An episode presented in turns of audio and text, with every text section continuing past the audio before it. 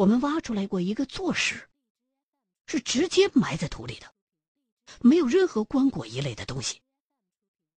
古代的墓葬，我还真没见过这么脏的。可是奇怪的是，这坐尸是一具保存完好的尸体。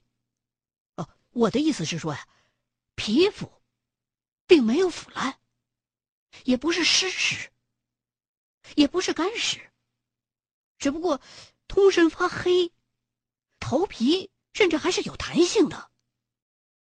一边介绍。吕队长一边带着满脸的惊奇。即使年代不很久远，这也是考古学上的奇迹呀！因为那儿的土壤条件根本就不具备干湿或者湿湿的形成条件。我本来以为发现了新大陆了，可是没想到，紧跟着就出了事儿了。您把坐尸挖出来了？没有啊！哎呀，刚挖到脑门。就出事儿了，所以我又自己秘密的给埋回去了。不过，这个作尸的头顶上有发髻，很像是道士。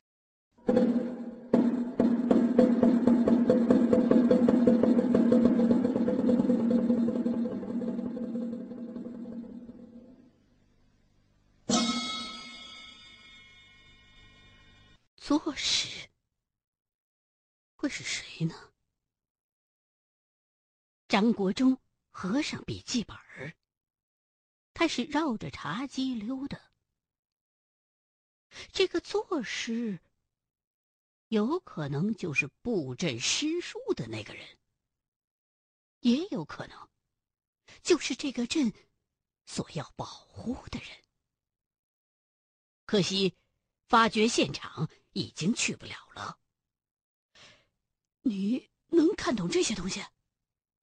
吕队长指着笔记本，惊奇的问：“哦，不，我不懂。”张国忠并不想透露自己懂这些东西。这样吧，咱们兵分两路。吕队长，咱们俩现在就去医院。小罗，你能不能再辛苦一趟，找到那个姓黄的老汉？那个老人很重要。没问题。罗金明答的倒是挺痛快的。等等，张国忠又想了想，拿起了手中的电话。喂，沈哥吗？哎，是我是我，这么晚打电话实在抱歉啊。我现在啊，还有一件要紧的事儿，得找强子兄弟帮忙。你能不能帮我再打声招呼啊？对啊，事关重大。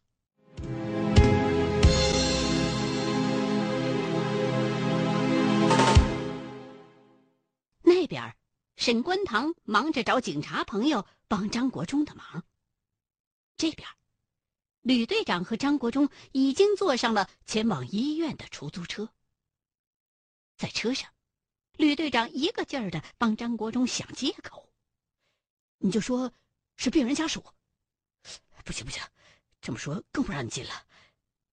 你就说是，哎，你就说是文物局派下来。”了解情况的，对，就说是上边派下来慰问伤员、了解情况的。他们要是问谁派你来的，你就说是穆局长派下来的。两个人商量好统一的口径之后，车已经来到了医院的门口。病房设在三楼，房门的窗户被报纸贴得密不透光。病房门口，两个民警正在小声的议论着。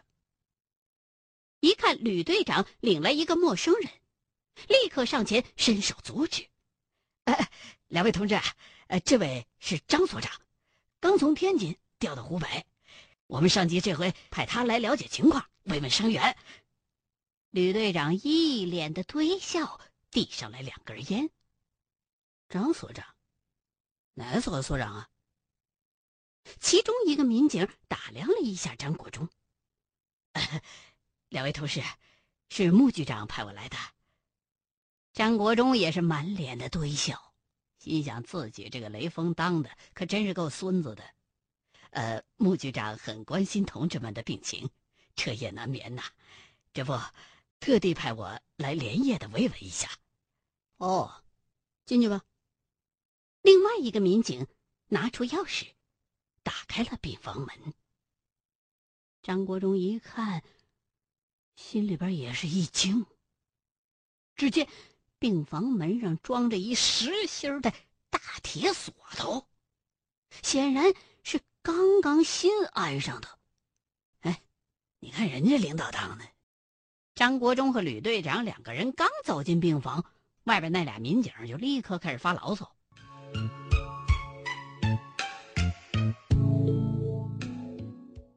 这是一间八个人的病房，只有六张床上有人。可是这六个人，一没挂吊瓶，二没换病号服，甚至连鞋都没脱。每个人都被三根胳膊那么宽的厚皮带固定在了床板上。屋子里头的灯是开着的，可是这六个人好像都特别的怕光一样，个个一个劲儿的眯缝眼，但是就是不闭眼。走到一个人的床边，张国忠刚想伸手去扒这个人的眼皮，就被吕队长给拉回来了。张大哥，不能碰他，会咬人的。咬人？张国忠一皱眉，这好像和席子村那个李二壮身上的东西差不多。莫非这个京中镇能制造出千魂销来？看了看房间的四周，张国忠走到窗户边儿。又往外张望了一下，吕队长，能不能，能不能把病人转移到一楼，或者露天啊？啊？为为什么呀？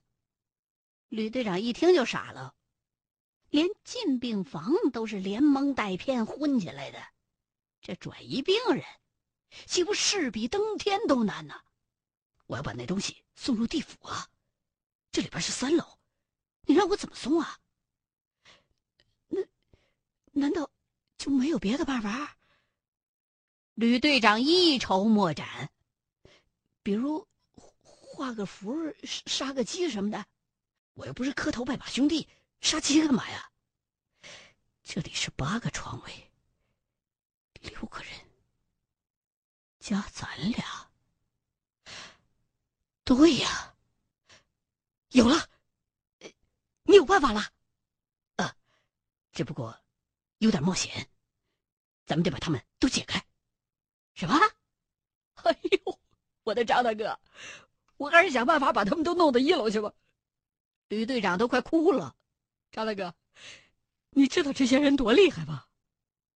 他们多厉害，我比你知道。说到这儿，张国忠深呼了一口气。我让他们乖乖的自己走。说完，张国忠从包里拿出一瓶子蒙石粉，从一个病床旁边撒了一条泽道。这个泽道，就是由阴性材料蒙石铺成的引魂道。张国忠把这条泽道歪歪拧拧的连到窗户边吕队长，等一会儿。你就站在你那个位置，不管发生什么事儿，千万不要动。然后，张国忠就在每个床边都用蒙石粉撒了一条泽道，接着，又在每条泽道的尽头，都摆了一个小小的群羊阵。香不够用，就一节掰成三节用。鸡喉不够使，就整块的敲成碎渣使；符不够，干脆就把一张符撕成碎片使。那水泥地面没办法插香怎么办？正好窗台上有两盆花，花盆里边那泥土倒在地上，不就能插香了吗？准备好了吗？张国忠深深的呼吸了两下。对面的吕队长战战兢兢的点了下头。来了！张国忠以最快的速度开始解捆住队员们的皮带。说来也怪，往常四五个人都摁不住一个的队员，这个时候竟然真的老老实实的顺着泽道开始走了，只是速度。慢的出奇，一个，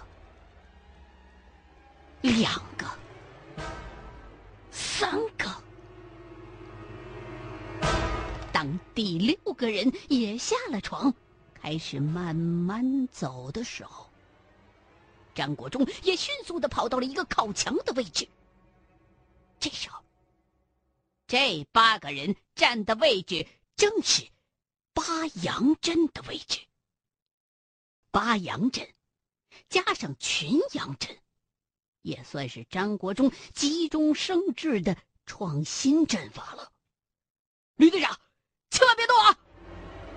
这个时候，张国忠的脸上仿佛出现了一丝狰狞，看得吕队长心里边直发毛。不过。事已至此，吕队长也只好硬着头皮站那儿不动。只见张国忠的嘴里边嘀嘀咕咕的，不知道念的什么。屋子里头忽然就嗖嗖嗖的刮起了小旋风。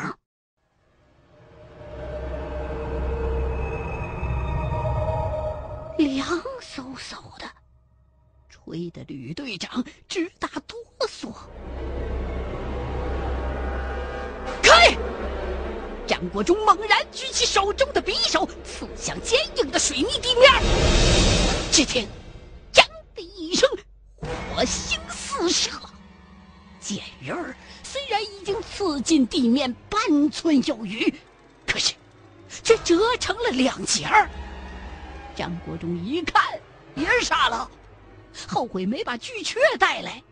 可这时候已经没得选择了，一口真阳弦吐在了镶入地面的断刃之上。张国忠干脆用手掌摁了上去。只听“轰”的一声巨响，窗户。玻璃和电灯全都被震了个粉碎，六个考古队员纷纷像烂泥一样摊成了一堆。屋子里头霎时一片漆黑。怎么回事？民警哐的一脚踹开了屋门。借着楼道的灯光，一看屋子里边的那些人，都被从床上解下来了，横七竖八躺的满哪儿都是，连吕队长都躺到地上直吐白沫，立刻就傻眼了。抓他！两个民警一哄而上，一把就按住了满手鲜血的张国忠。老实，小魏，快给局里边打电话，派点人过来。这时候。值班的大夫也赶过来了，一看屋里边的情景，也傻了，赶紧叫了几个护士，把病人连带口吐白沫的吕队长挨个的往床上抬，再用听诊器听了听病人的脉搏和呼吸之后，大夫长出了一口气，没有生命危险。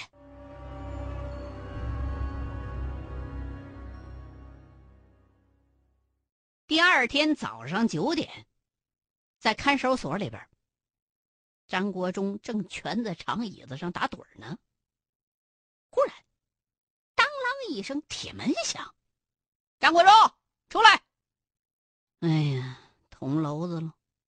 但愿那个吕队长能早点醒过来。大哥大也被没收了，张国忠想给沈队长打电话也没戏，只好把希望寄托在吕队长身上了。跟着民警来到接待室，张国忠悬着的心立刻就放下了。只见桌子旁边坐着三个人，一个是沈观堂。一个是吕队长，还有一个不认识的。哎呀，张大哥呀，你受苦了！吕队长哼哼唧唧的，也不知道是哭啊还是笑啊。这位啊，就是穆局长，特地来谢你的。这时候，一个民警走上前来，把包和大哥大都还给了张国忠。我，我想找个地方洗澡。张国忠这神志也不太清醒了。毕竟昨天晚上这一通也够劲的。想当年在香港用群羊阵斗赵坤城，张国忠可是躺了好几天才下的地。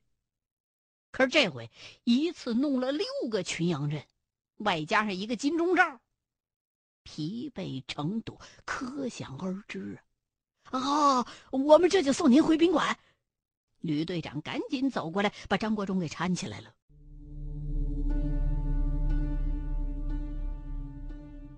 回到宾馆，张国忠强咬着牙洗完了个澡，倒头就睡。睡得正香呢，忽然梦里边就听见有电话响。张国忠这个烦呐！怎么连做梦都是电话响啊？没想到这电话响起来没完没了的。谁呀？张国忠睁开眼，发现不是做梦，电话确实在响。喂，哪位啊？哎呀，张大哥，你去哪儿了？手机也不开，我找你一天了。电话那边是罗金明。强子警官已经帮我找到那位黄老汉了，就住黄家湾，但是他什么都不说，人生气了。我看还得你亲自来呀。哎，对了，最好叫吕队长登门道个歉，上回把人家轰走了，老爷子到现在还耿耿于怀啊。哦，好，我马上就到。张国忠一听人找着了，精神头立马就来了，起来洗了把脸就要出门。爸，我也去。张义成不干了。三天两头把自己扔到宾馆，这叫爹吗？刚到楼下，张国忠又接了个沈观堂的电话，说是要摆酒席给自己压惊。我现在正往宜昌赶呢，改天啊，沈哥。张国忠算是服了这个沈关堂了，一天到晚的怎么没个别的事儿啊？一路上。吕队长除了夸张国忠有本事之外，基本上没说过别的话。张国忠开始还挺美，可是到最后啊，快崩溃了。忽然，吕队长由打包里边拿出把匕首来，递给了张国忠。张大哥，咱萍水相逢，你毅然拔刀相助，还毁了你一把真家伙，我实在过意不去啊。斩铁是什么东西？吕队长当然识货呀。这把匕首名叫天律，隋朝杜兰之所铸，是我的启蒙老师临终的时候送给我的。现在送给你，不如你那个好，还希望你能收下。哎，吕队长，你太客气了。张国忠接过天律，看了看钢口。确实比斩铁又差了一个层级，五马换六羊啊！算了，拿着吧，总比没有强啊！自己正愁着回去没办法跟老刘头交代呢。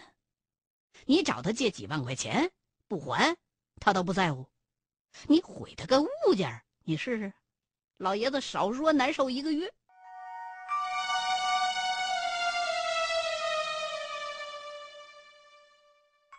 几个人坐着车，来到黄家湾镇黄四营村。罗金明已经在这儿等了半天了。这儿方圆几十里，年近八十还能赶大车的，就黄忠淑老先生一个人。强子警官打了个电话就问出来了。开始啊，老爷子跟我还挺热情，可我一谈古墓的事儿，立马就不勒我了。后来啊，他儿子把我劝出来了。看来啊，得你们亲自上阵。一边走着，罗金明一边给张国忠他们介绍。老先生以前是干什么的？听他儿子说，解放前是游击队的，开始是打日本鬼子，日本投降之后又打国民党，国民党打跑了，又开始当民兵，以前当过村长，文化大革命以后就不当了。游击队归谁管？这个不知道，应该是归地下党领导吧，这得问他自己啊。说着，罗金明指了指前方的一个破篱笆门，喏，就这儿。